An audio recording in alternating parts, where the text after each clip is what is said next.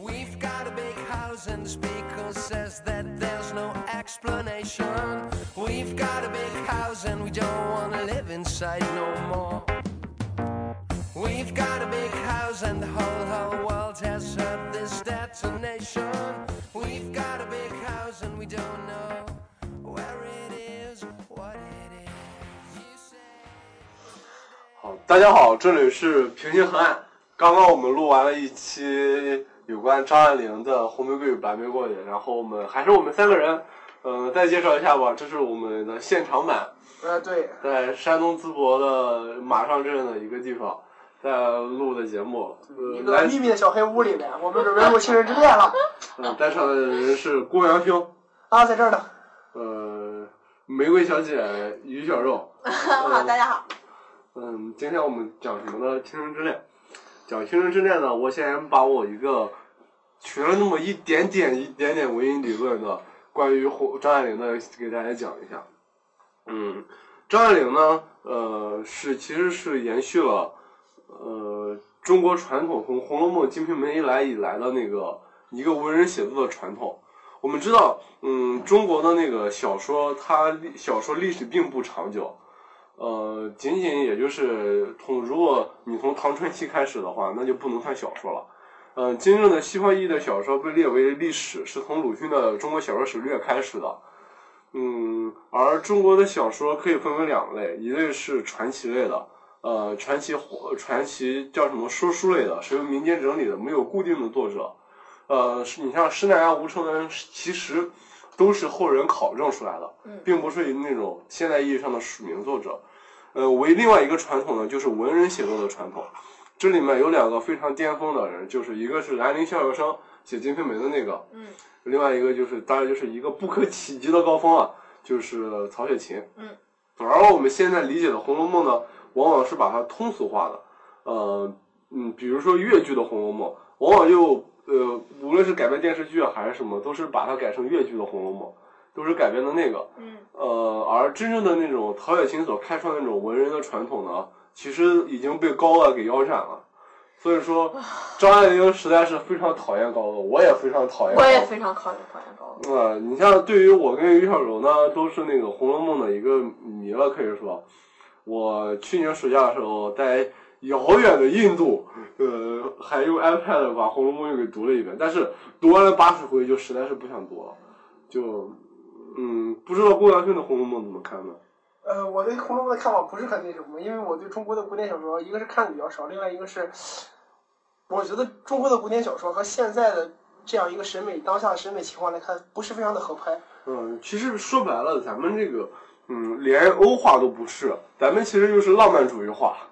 就是，呃，早年那些从欧洲留学回来那些人，把十八、十九世纪欧洲浪漫主义文学那些东西给带过来了，连莎士比亚都不是，更别说现在解构了那些东西了。关于现代咱们学的，连昆德拉都没学着，只仅仅学了个马尔克斯。反正现在流行的那些写小说的人，感觉都像是美国式的通俗小说的某种中国化的版本。啊，比如说严歌苓啊，咱们已经黑过了，就不再说了。可是这个传统呢，呃，它是文人写作这个传统，从明清开始时间并不是很长。当然你，你看那个浪漫派的也没有很长，对不对？就是咱们不能拿咱们诗歌的传统来比较。嗯呃，虽然在中国那些诸多文学形式中表达并不是很长，具有一个不可企及的高峰，就是《红楼梦》。嗯，而这个传统呢，在中国现当代可以说是，嗯，不是不不是一个显著的支脉，嗯，但是一直没有断过。嗯嗯，一其中一个重要的接续者就是我们的张爱玲同学。呃，他改造了月亮蝴蝶派，直接承继了《红楼梦》的文人写作传统，并且他对高鹗也是深恶痛绝。我觉得他如果见到高鹗的话，一定会他拿拿他长长的长指甲给高鹗划个满脸花子。虽然会会张爱玲也成了两张控制无人了，土泡沫的，我觉得。嗯，呃，同同时呢，嗯，至于他是怎么这个文人传统到底是什么，他承继的又是一个怎样的一种写作手法，咱们先按下不表，咱们先说说，嗯，我们知道于小柔同学作为曾经在青春期的时候是张爱玲的伪迷伪张伪张爱玲迷，呃，后来被我们带的不怎么爱读书了，呃，嗯，你读过张爱玲的那篇那那本书文论叫《红楼梦》呀，对不对？我读了一点儿。你看这本书的时候，你需要就是呃，一方面是一一边摆着这本书，另一边摆着《红楼梦》的原著，因为它很多是从《石头记》来的。然后他从什么？我看了一点，我就觉得实在有点看不下去。嗯。然后就考证比较多，确实读就是读起来可读性不是很强，除非说那种真的是很爱钻研的人。我我看了两下之后，就觉得这本书真是。所以说，你看张爱玲那么爱研究考证，她是不可能不知道八字百科的绣花鞋是有天然石材的。咦，那个地方我啊，我觉得他确实说的有道理。现在想想，他这么一一说呢，我就。越想越多，越想越偏，是吧？就是，但是，啊，我还是坚持我原来的想法，就这就这样吧，就这样吧。嗯，呃，同时除了《红楼梦》演之外呢，张爱玲也留下了大量的散文。嗯。我曾经买过一一一套光盘，嗯，就是说朗诵张爱玲作品的散散文的作品，嗯，其中很多给我留下了深刻的印象，相信也给青春期的于小柔同学的是的身上心心灵上留下了不可磨灭的创伤。你还能嗯描绘一下你对于张爱玲散文的记忆？知道张张爱玲也是散文大家。哦，我记得。然后他写的那个最有名的就是那个什么《天才梦》吗？啊，对，什么？天才梦。像出名要趁早。的红狮狮子。狮子什么怎么地的忘了。然后，但是啊，那个出名要趁早就是那一那一篇里边的。然后他就说自己小的时候从小就很爱写，然后小的时候还写了一个六岁不是还是多大的时候就写了一个故事，写那个女的要千里迢迢的坐着火车跑到杭州的西湖去跳湖，然后他妈看了之后就觉得说为什么要跑那么远去，太做作了，然后但是他就是坚持那么想，到后来他我还看了一些别的就印象不是很深了，他的东东西。因为当时太小，然后读起来没什么感触。包括我现在很多那个，像上期谈的《红玫瑰与白玫瑰》，也是最近重读的时候，才又重新萌生的一些感觉。然后我觉得大家还是很有必要读一读。张爱玲啊，她身世显赫，但是晚景凄凉啊。哎，在那个时代的那种。那种大那种那种名门闺秀，大多数都是这种离乱、老死别乱的心情。像对于我这种屌丝，以那种极其猥琐的心态体察这些人的时候，觉得啊，真爽！你看好日子你们也过不上，对不对？就是。嗯。好日子不好好过，然后到最后。对，最后连不好不坏的日子没得过了。对。让你作死。嗯。当然，这是一种很阴暗的心态了，但是我从来不羞于承认，我这个人心态就是很阴暗的。就是，我们都是坏人。嗯。好，我们再说完这些，我们再说说它延续了一个什么样的传统。大家不知道，嗯，读《红楼梦》的时候有没有一个很明显的感受，就是在《红楼梦》里面，它的情节并不复杂，但是它的情节推进，但是它往往却非常能够打动人。嗯。但是它的情节不是那种咱们传统叙事那种，呃，现在主流通俗叙事那种情节，比方说贾宝玉。一见林黛玉，立马就爱上了。嗯，没说为什么。没有，没说为什么爱，只说妹妹你有玉吗？而是这种爱好像是天注定的，是一种嗯，呃，并且也并不是上帝视角，也不是自然嗯西方自然主义小说里边那种上帝视角的叙述，嗯，而是一种类似于只有咱们中国人能懂的那种天注定的视角，有一种宗教性在里面了。嗯，不知道能不能提出来。在张爱玲的小说当中呢，这一点体现的也尤为明显。比方说，当呃郑宝碰见焦蕊，还没说他爱不爱，就已经说这个女人娶回家不合适了。那爱上的过程又在哪里呢？这里是完全没有的。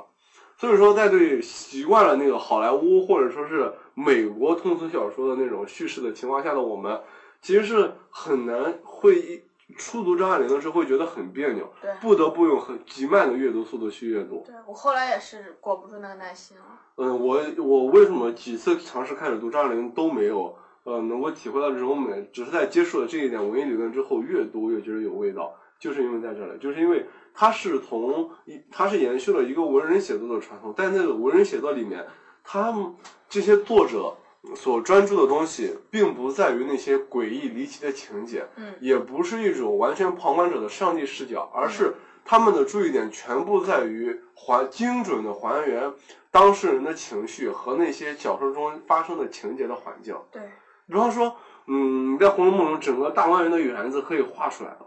你可以画成一套完整的《清明上河图》，呃，类似于《清明上河图》那种东西。就是说，但是中国古典小说里面很多一个情况是，我感觉是它的情节和它其中的这个叫情感的线索，它是有一点点有一点点分离的。对，就是说情感，就是在中国小说里面和咱们中国的传统的哲学思想是很有相关的。就是说和冲和你知道和我是无关的这件事情，就是小说中的人都是无我的，不是无我的，是情节里面是无我的，他们的所有的喜怒哀乐都只是在那些普通的情感呃日常画面中来表达，而那一闪而过那些画面，那些嗯琐碎的，甚至是很无聊的那种言语，恰恰表达了那种生活中最深重的那些悲哀和虚无感。对，这是嗯，这是我觉得嗯，至少在西方是绝对不可能看到的。呃，就而且这就是为什么呃之前提到过张爱玲的小说在咱们呃整个大陆的学界并不是抬到一个特别高的高度，在香港离公安兄的很近啊，嗯在香港的学界却往往有一众香港文人那种粉丝，这是一点很为什么？就你像啊，咱们大陆吹捧谁？鲁郭毛八老曹，呃，这些人都是左翼文学的大家，嗯这个毋庸置疑。呃呃，没有必要介绍鲁郭毛八老曹是谁了吧？啊、没有必要了哈。啊，嗯，我们左派文学当然成就很高啊，尤其是法国，对不对？然后，呃，他们都是呃严格秉承那种欧化传统的叙事的，大多数都有留洋的传统，读过了，把那些西方的科学精神和浪漫派的东西引用到小说当中来。即使你看老舍，他也是这个样子。嗯，你别看他用北京话写作，他的情节是极其欧化的。是的，所以说，作为咱们从小嗯读西方名著、读这些鲁公八宝堂的名著的人，就会非常习惯于这种表达。嗯我倒是有一个觉得非常奇，就是感触比较有有点感触的一点，就是说，实际上现在很多的香港还有就是台湾的这些作家，或者说是这些文化人、书评人，他们有一种非常浓郁的那种中国式的那种文人意气的那种感觉在里面。尤其是你像，尤其是尤其是在香港，像看香港那些大的报刊，例如看像什么金庸当年主理的对《明报》等等，就是这些里面的，就是像《明报》里的这些专栏作家，甚至包括给他画漫画那些人，就是他们在叙述自己的交情的时候，或者叙述自己人生经历的时候，总是有那么一种传奇小说、文人意气的感觉在里面。它并不像是，而相反来来讲，如今大陆的这些作家在描述自是极己，其欧化对，相对来说反而是观，无论是观点还是说他的立场来讲，都是欧化的更多一些的。所以说，嗯，这个传统断裂还是很可惜的。其实上呢，更可喜的是他并没有断裂。另外一个很重要的人出现了，那是谁呢？那就是被陈丹青先生捧红的木心先生。呃他也，他似乎和张爱玲的年代差的不很多。嗯，差个几十岁吧，至少他活到了现在。呃，当然前几年死了啊啊，，对呀、啊，嗯，缅怀木心先生。然后我前段时间读了木心先生的《温莎墓园日记》，是他的小说集写的。呃，我之前读的就觉得他的心就有一种很心领神会的那种感觉。自从读了张爱玲之后，才真正体会到木心先生就在张爱玲面前也就是个学徒。呃，当然他在他他他在诗歌和文学史上的成就可能不低，嗯但是在小说创作上，也就是个小学生，你而且是完全照照着张爱玲一点点学的。哎呀，说实话，我觉得木心在死之前那么多年没出名，我觉得总还是有原因的，例如写的不很好。嗯，小说是写的，呃，不是不好，好，好，比咱们那些大陆的，呃呃，大陆当然也有很好的作家，可能是基数比较大吧，可能就大于大陆大多数作家，就是。毕竟人家离得远。啊，嗯，另外还有一个传统，呃，是贾平凹，贾平凹也是延续了这个传统。呃，这个我刚刚赠予公羊兄一本贾平凹二零一四年的新作《老生》一个盗版的哈，盗呃，版无所谓啊。嗯，这个关于贾平凹的写作方法，咱们以后做贾平凹的时候可以详细的聊。好，呃已经十几分钟了，聊了那么多，呃，关于张爱玲的结构，咱们正式开始今天的主题，呃，就是《青城之恋》。呃，《青城之恋》这本书讲了什么呢？于小茹同学？青城之恋就是在呃是在呃香港被被日军轰炸的这么一个大背景下，你先说主人公嘛。呃，主人公是白流苏和范柳原。嗯，对。嗯，然后他们就是这个范柳原是个浪子，然后这个白流苏有点儿唧唧歪歪、挺腻歪一个小姑娘，然后到后来经历了战争的大背景，然后两个人两个人算是产生了那种很浓郁的真情，然后到后来战争结束，两个人又回归之后，浪子还是浪子，矫情小姑娘还是矫情小姑娘，就简单总结一下。嗯，那郭文修和青城之恋的缘分是怎样的呢？呃，我也是前不久就是为了做这个节目嘛，我也去看了一下。实际上，我觉得这个《青春之恋》在前半部分对像上海弄堂里这种大家族的这种勾心斗角，我觉得描写是很到位的。对。而且实际上，在中国的这么一个亲但是有《红楼梦》在这里，它也并不是太高哎位，呀，不要老比嘛，对，在当代作家里面，嗯，在一一年以后，至少比《家春秋》还是高了。对，啊不是一个档那个不大行。就是虽然说页数就是前面描写的这页数很少，只有六七页的样子吧，但是把里面其中这个叫四少奶奶呀、三少奶奶呀、四少爷呀、三少爷的这些，就是他们这种大家族的勾心斗角，还有这种这种家族关系，这种很中国化的东西，我觉得点的非常的透彻。虽然用琢磨不是非常的多，但是我觉得他们说话的表，虽然只写了他们描写了他们的，没描述他们长什么样，没描述他们穿着什么衣服，但是光通过他们的语言，我觉得就可以想象他们这个人大约长着一张怎样刻薄的脸，然后带着一种怎样刻薄的眼神来说这些话。嗯就是对生活的这种还原，这种精准，对就是嗯，是张爱玲的一大特色，这是下了极大的苦功了已经。我记起都督，就是马未都先生，一个不靠谱的人办了那么一个脱口秀哈，他曾经说过，嗯，在中国的做中国人看文学，往往是特别在意那种文学是否能够精准的还原生活，而那种文以载道，要求文学的社会责任感的这种，嗯，却恰恰是西方小说的一个传统。当然，我们知道中国也有文以载道的传统，在小说中体现的确实并不明显了。所以说，他一直力推王朔，也是中国可以得诺贝尔文学奖的一个人。但是由于西方殖民主义的这种视角，只能有那些很很有政治政治意识的这种，比如说莫言才能得。嗯但是我就很不同意他后半部分的观点，但是他前半部分的观点还是可看玩味儿的，尤其是读了张爱玲之后。而且后来我们看，就是张爱玲发表《青春之恋》的时候是一九四三年，她那年只有二十三岁。我觉得如果二十三岁能做出能他只有二十三岁。对，因为二零年出生的，你看你，就我觉得他这个天才是很巨大的，就是因为我感觉二十三岁，即使他很小就开始喜欢写作，他写的年龄总也就只有十年，最多也只有十年左右。就说他肯定有极大的天赋来能让他写出做出这么精准的描写，拿捏这人的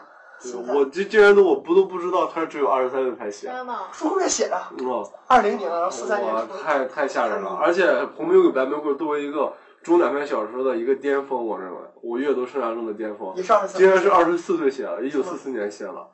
哇！再过几年，咱们中国作家里边都五六十了，还在写这种乱七八糟的东西接。着我也快赶上人家了，这怎么办？哎对啊呀，，就是我们于小龙同学刚刚过了自己二十一周岁的生日嘛。二十岁，二十岁，二十岁，不要吓我。啊，好。哎呀，所以说，准备什么时候写一本《青春之恋》嘛？哎呀，嗯，呃，所以我我读我之前的时候，其实我去年的这个时候就已经借了这本书来读过两遍《青春之恋》了，呃，没什么感觉。呃，昨天晚上又读了两遍，嗯、觉得感受还是很深刻的。就是读出了什么呢？如何？第一个是读出了呃张爱玲的一个一段记忆，再一个是读出了张爱玲的历史观。我们必须客很客观的承认哈，有《红白玫瑰》这本巅峰的小说摆在这里，《青春之恋》除了那些精准的描写之外，和他的历史观之外，作为一个严谨的小说家的眼光来看，他的这个短篇小说并不高明。但是《青春之恋》在后来的，就是不管说电视啊，还拍成电视还是电影来看，很多剧本还有这些通俗的爱情小说，这种比较烂的小说，都照搬了这，呃，都多少的就借鉴照搬了。但是是你如果好好看的话，《青春之恋》其实是完全跟这些人是不一样的。它是张爱玲在这里建立一种反叙事的结构，他他的爱情是庸俗的爱情，他的战争是恐怖的战争。你想想，一般恐怖的战争要和浪漫的、激烈的、革命的爱情结合在一起，对不对？但是他的爱情是极庸俗的爱情，他在这里做了一种反叙事的处理。可是说实话，我既没觉得这个爱情特别的庸俗，我也没觉得这个战争特别的恐怖。好，呃，这个下面咱们就来那个讲一讲这些。我们知道哈，呃，张爱玲她写的这段其实是有她的能描写的这么好，是有她的一个记忆在的，因为她一九三几年的时候去港，本来去英国留学，然后去从香港走嘛，然后从香港走就正好赶上了日军轰炸，就被困在了香港，所以说她在这里有有对于那种对日本日本轰炸的记忆的一种详细的描述。呃，我上个学期我上过一个很天才的老师，就是呃人民大学的那个历史学院老师陈浩老师的课，讲历史记忆与沉默。呃，我给于小柔同学无数次安利过这个老师。嗯，他曾经专门拿出了那个呃《青春之恋》里边的片段和《小团圆》里边的片段，嗯来作为一个鲜明的对比来解析，从一个从历史的学术的角度来解析这段记忆。呃，我们知道我都没读过《倾城之恋》，嗯呃，我我我没读过《小团圆》，那个于小龙同学读过《小团圆》，他讲了个什么故事？小团圆基本上就是张爱玲自己的一个，呃，基本上就是她自己的人生的一个，呃，怎么讲？呃，传记，大家都说是个传记，我我觉得也是，但是真的不好看，而且故事有点沉闷，可能他自己的人生过得也不是太如意，包括他的童年怎么样，过得也不是很如意，所以在写出来的时候，你就觉得满满的负能量，呃。反正我我再有勇气，我可能也不会再读一遍了。我曾经就是试图读了它好几次，也读试图去读，但是呃开了头就再也读不下去了。也可能因为自己我我们家庭比较幸福美满，然后听着他人生那么不如意，听着觉得挺难受的。嗯，可能在今天咱们做完节目之后，就无论是听众还是我们三个，都更有兴趣再去读一读张爱玲的作品。对，肯定会。嗯，呃，我由于没有读过《小团圆》，我没有办法发表意见，我只能呃尽可能的转述陈浩老师的说的说法。嗯嗯他从一个历史的学者的角度来考证这个事情，嗯小团圆》里面也同样叙述到了香港的轰炸。嗯嗯，他具体的描写的情境却是完全不同的。根据陈浩老师的分析呢，呃，《青春之恋》里边的关于日本人轰炸的记忆，嗯恰恰呃，嗯，恰恰其实他的，你知道他的母亲，嗯呃，张爱玲的母亲嗯其实是类似于白流苏的这么一个角色。嗯她嫁入了，你知道她的外公是曾国藩，是不是？嗯嗯，她嫁入了一个豪门，她然后她又离婚，她的母亲是一个相当独立的女性，嗯然后去了英国、法国，嗯，找了一大堆男朋友，嗯。呃，是一个相当，所以说老师认为在《青春之恋》里面写到的日本轰炸，嗯。他那种还原其实是对于他母亲的记忆的一种还原，嗯。而在小团圆里面，呃，它是一种一个半自传式的小说，嗯是对于他自己对香港轰炸的那种感觉。你看一九三七年他并没有多大，嗯。呃，他不可能像白流苏一样有那种感觉。对，嗯，这是具体的老师的一个说法哈，呃，具体的呃大家同意不同意呢，我也不知道，反正我也没读过小团圆，我只是转述他的观点。嗯、在讲述之前呢，呃，由我呃来读一读，嗯，由我来读一读，呃，嗯，《青春之恋》里面最经典的那一段，呃，对于日本轰炸的描写，我觉得在描写当中简直是太绝了。就是我们看啊，巴比顿道的附近有一座科学试验馆，屋顶上架着高射炮，榴弹榴弹不停的飞过来，尖溜溜一声长叫，吱呦呃，然后砰的落下去，那一声声的吱呦呃，撕裂了空气，撕裂了神经。淡蓝的天幕被扯成一条一条，在寒风中簌簌飘动，风里同时飘着无数简单的、剪断了的神经尖端。流苏的屋子里是空的，心里是空的，家里没有置办米粮，因此肚子也是空的。空穴来风，所以他感受到的恐怖袭击分外强烈。嗯，巴拉巴拉巴拉，读到这里，我每当我读到撕裂了空气，撕毁了神经，淡蓝的天幕被扯成一条一条对，在寒风中簌簌飘动的时候，我就觉得，就不要写小说了，就有有张爱玲在，你就不可能这种描写就不可能超越她，这是一种天赋，一种对一种记忆的精准的还原，简直是太可怕了，这种能力。不知道公羊兄有没有感觉到听了这个？呃，相反，我倒是觉得，就是张爱玲在《青春之恋》里的对战争的描写是有一点点，是有一点点失焦的。就是说我我们总觉得，我读在读《青春之恋》的时候，总觉得他对这个香港被轰炸那段，好像是刻意的，或者说自觉不自觉的忽略了某些东西。就他的视角似乎是很冷眼旁观的那种。没有没有日本人端着大刺刀进城，不是 大不是，哎，那我也都读同一段，不是是同样是对战争描写的一段，是我觉得比较有趣一段。呃，等等，你看，我也找到了，是指这时候是这个这个白流苏和范柳原已经躲到了一个相当于远郊的一个宾馆里面，嗯，然后在这里面呢，然后这里呢也有这个英国兵和这个海上的这个日军的军舰对轰，呃，他是这么描写的：是食堂里大开着玻璃门，门前对着沙袋，英国兵就在那里架了大炮往外打。海湾里的军舰摸准了炮弹的来源，也少不得一一环境。隔着棕榈树与喷水池子，子弹穿梭般来往。就是这段，我感觉这段的描写，我觉得这段描写，嗯，他其中的风格和整个的在就是《青春之恋》中对这个日这个香港被轰炸的描写风格，我感觉是可以说是他一种代表，就是一种冷眼旁观的感觉。而且这种冷眼旁观，我刚才为什么举这一段的一个主要原因是在。嗯，永别了武器里面，海明威当时趴在壕沟里的时候，也有一段，不能说意境上吧，就是说是表达上比较类似一段，就是大炮轰过来轰过去，然后他自己躲在壕沟里面，然后在《青春之恋》时，他们都躲在这个宾馆里面，就是描写似乎都是很节制的、冷眼旁观的，但是给人的感觉的话，嗯，当然不能把海明威和这个张爱玲进行直接这种对比，但是感觉海明威的描写里边。他的视角是落是着眼在这个战场上的，是着眼在战场上的人，还有着眼在战场上的事情的。所以说，当后来他们挨了炮轰或者怎样的时候，我们觉得不意外，反而觉得描写的很精准，很不错。但是在张爱玲这一段描写里面，我们总觉得她好像是在看戏一样，就是这个战争都是在戏台子上发生的，然后他就坐在台子底下。嗯。但是实际上，这个时候的主角们正躲在这个宾馆里面，也许就是。躲在对于张爱玲来说，可能她是在想象一部小说，可能是仿佛在看戏台子上的事情。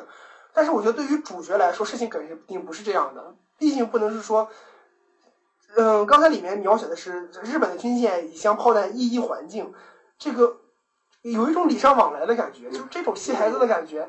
我我觉得这种描写似乎是他是在刻意，不管是自觉不自觉还是刻意的。这里面都忽略了一些东西，就是忽略那种战争的气氛。我觉得，嗯，我觉得那个张张爱玲在叙述当中，肯定我们可以从中解读出那种反叙事的成分存在的。当然，呃，我们站在现代主义理想上，说什么都可以是反叙事，只要不跟美国好莱坞一样，都可以是反叙事。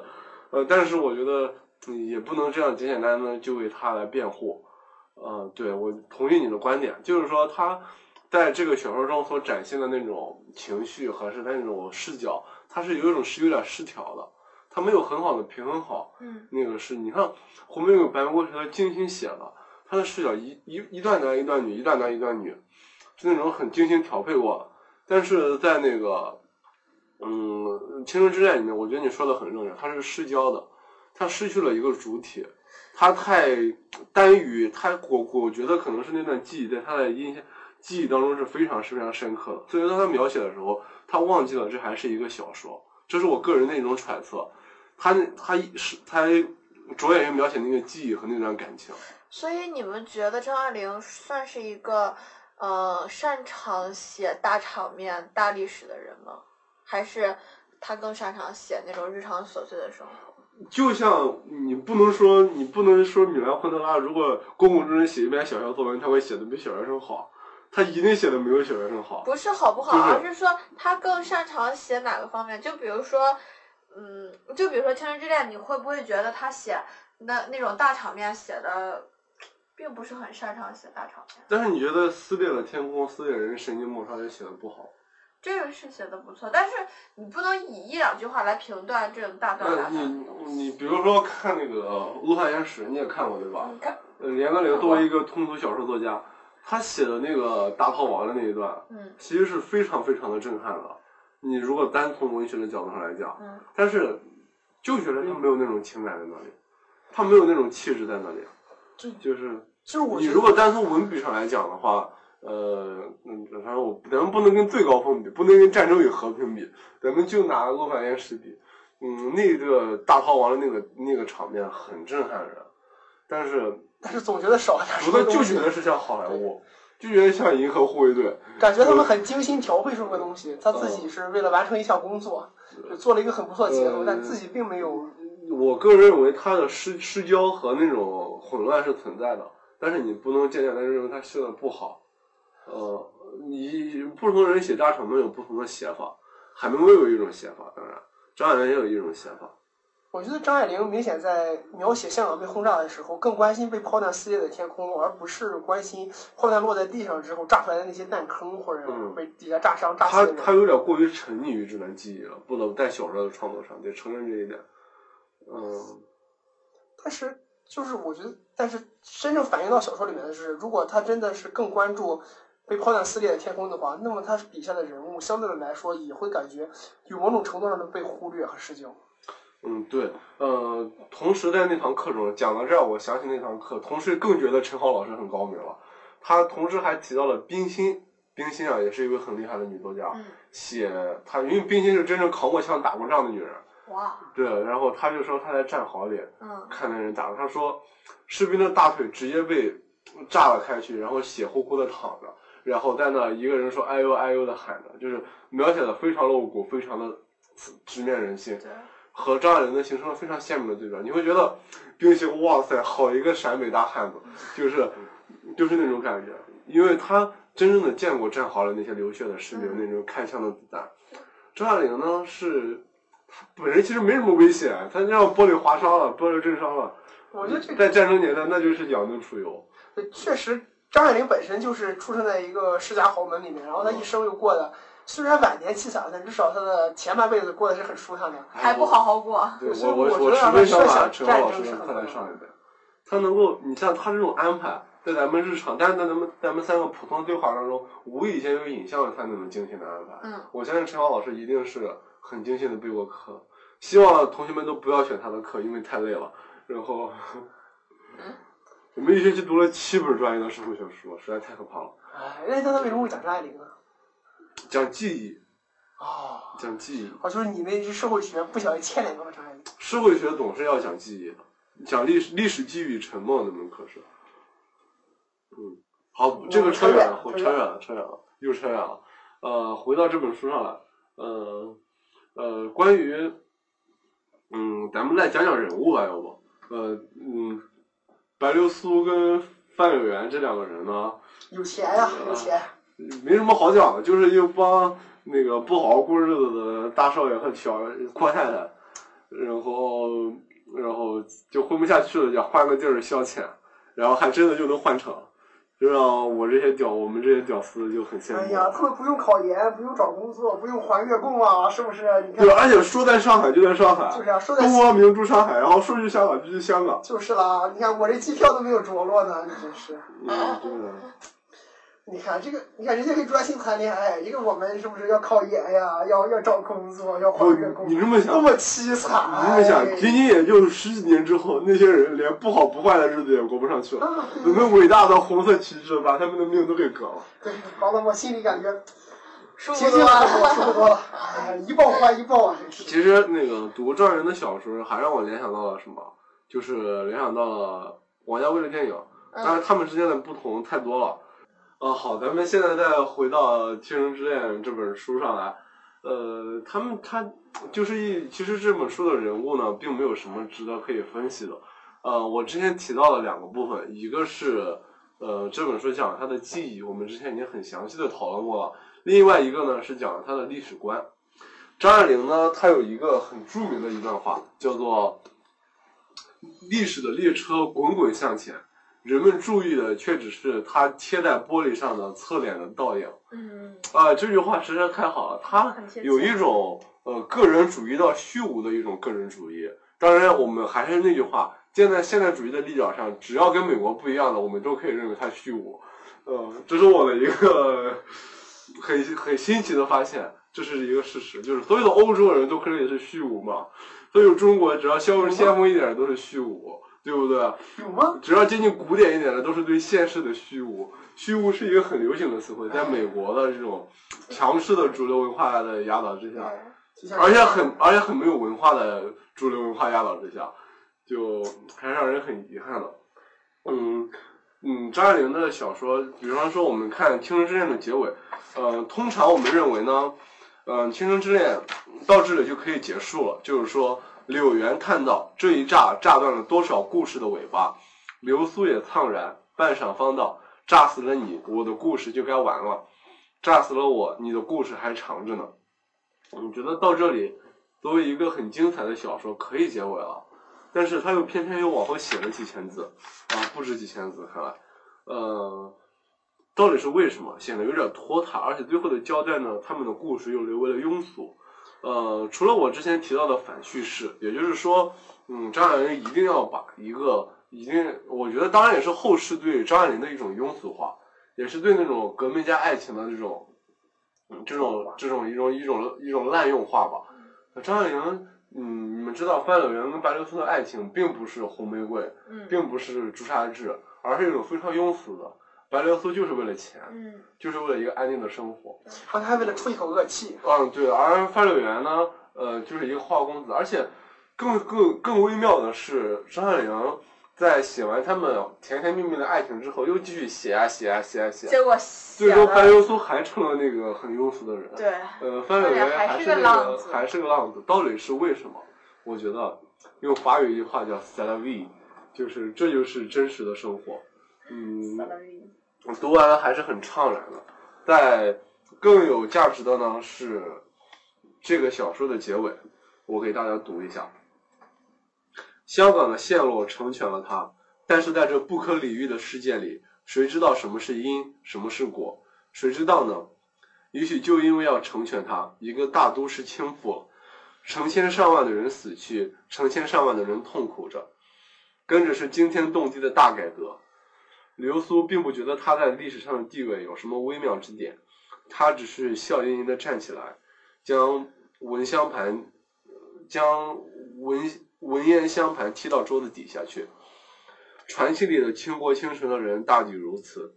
到处都是传奇，可不见得有那么圆满的收场。胡琴咿咿呀呀拉着，在万盏灯的夜晚拉过来又拉过去，说不尽苍凉的故事，不问也罢。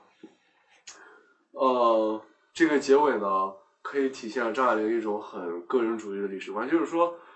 万千人的痛苦，嗯，与我何干一个一个城的陷落，只不过是一个很普通的爱情故事的注脚。对。所以说，我觉得无论是政治动荡啊，还是什么，在张爱玲的视角里面是完全不重要的。对，他只关注于那些普通琐碎的生活，只关注那个小小的世界。而我最近通过读，比如说周作人、读芷安的一些文章，后来发现，小小的世界里边的真理才是普遍的真理，而而在大的社会当中，就只有政治斗争。呃，大你知道，大的社会里面没有那种很普遍的情感，这是我最近一种很深发出来油油然而生的那种感想。所以说，就张爱玲这种个人主义的情绪，很有一种亲切之感。但是我觉得正是因为张爱玲的她的这种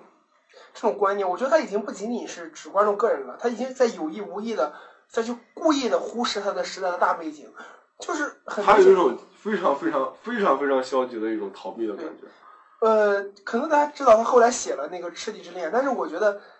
如我现在没有办法看过的这些张爱玲小说，无法想象赤地他是怎样描写一个四九年之后的中国的，因为我觉得，因为好像在之前张爱玲的小说里面，对日本不管是日本的侵华战争，还是说对国民党的统治，他在小说中几乎是没有任何的提及，只是作为一个泛泛的背景，好像戏台子上的背景这么一个东西出现的。对，而《青春之恋》把它做到一个极端，就是万千人的痛苦，一个城的陷落，只是一个那么庸俗的爱情故事的注脚。我们觉得，作为一个我们红旗下生长的呃，提倡那种社会责任感的这种文学的传统的人，觉得很奇怪。但是我越来越能，越来越能体会这种感觉。而且我觉得，就是任何一个细节，如果一个细节的话，能放在一个大的时代背景下，或者说是仅仅是有一个更大一点的环境来看的话，细节可能会有更多、更丰富的意思去看。呃，例如我很喜欢的略萨的小说，就是我们现在看会觉得略萨的小说里面有有一些细很多的细节，而且这些细节我觉得描写是比较不错的。当然，它肯定没有张爱玲那么细致，但是因为他对社会环境、当时社会环境，还有所在的城市，还有当时的政治气候等等，有一个很好的烘托。所以说，即使这个细节不太大，但是我觉得我们能看到很多背后的东西，有很多有层次的东西。但是在我觉得在张爱玲身上，因为她刻意的摒弃摒弃了这种大的环境，她的这些琐碎的事情好像变成了一种在空中楼阁里的东西一样。哦，对，所以我觉得这可能是她被冠上小资的帽子，然后很多这个主要的主流的研究者不愿意去研究它的一个原因。太自私了。所以说你有，嗯，我我觉得这种感受其实很多其实你的价值观其实跟张爱玲很相近。比较比较接近，就是遇到事情就逃避，然后不大就是不是很愿意去直视一些疾苦，这是就是啊、你看到别人的痛苦，就是包括看什么感动中国啊，啊也是哭得一塌糊涂，但是真正让让你自己今天开百做度中国都能哭得一塌糊涂。就是我我我我看我看《舌尖上的中国》也会哭得一塌糊涂，这已经被我们宿舍笑了好几个月了。然后，但是你还是没有去做任一些，呃，你应该能去做的事情来帮助别人，也不在乎。就我觉得张爱玲可能也是这种，就是这种想法。她看到了，也可能感到悲凉，但是她也没有去帮助啊，她她更不会帮助了。我觉得嗯她会把这些人作为一种素材。然后甚至是一种反面的素材来写到他的小说里。很庸俗的故事的主角。对，就是没有这种人没有心，没有心，没有爱心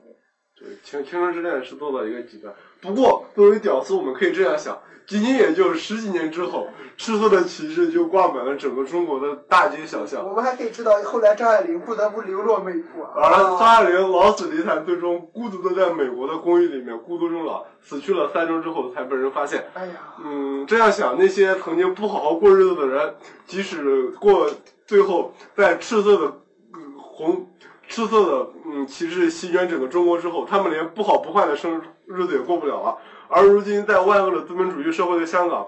嗯，也发生了种种这样的很令人欣慰的事情。啊，停停停停停，这个这个，哎呀，是吧？所以说，我们觉得我们活在一个是什个么呀？是吧？哎呀，太平的昌明盛世，我们更更应该理由更有理由好好读书，然后安安静静的活下去，这才是生活的意义。好，张爱玲系列就结束了。在话题变得敏感之前，我们准备把这期结束掉。好，那再见吧。好，诸位再见。大家再见。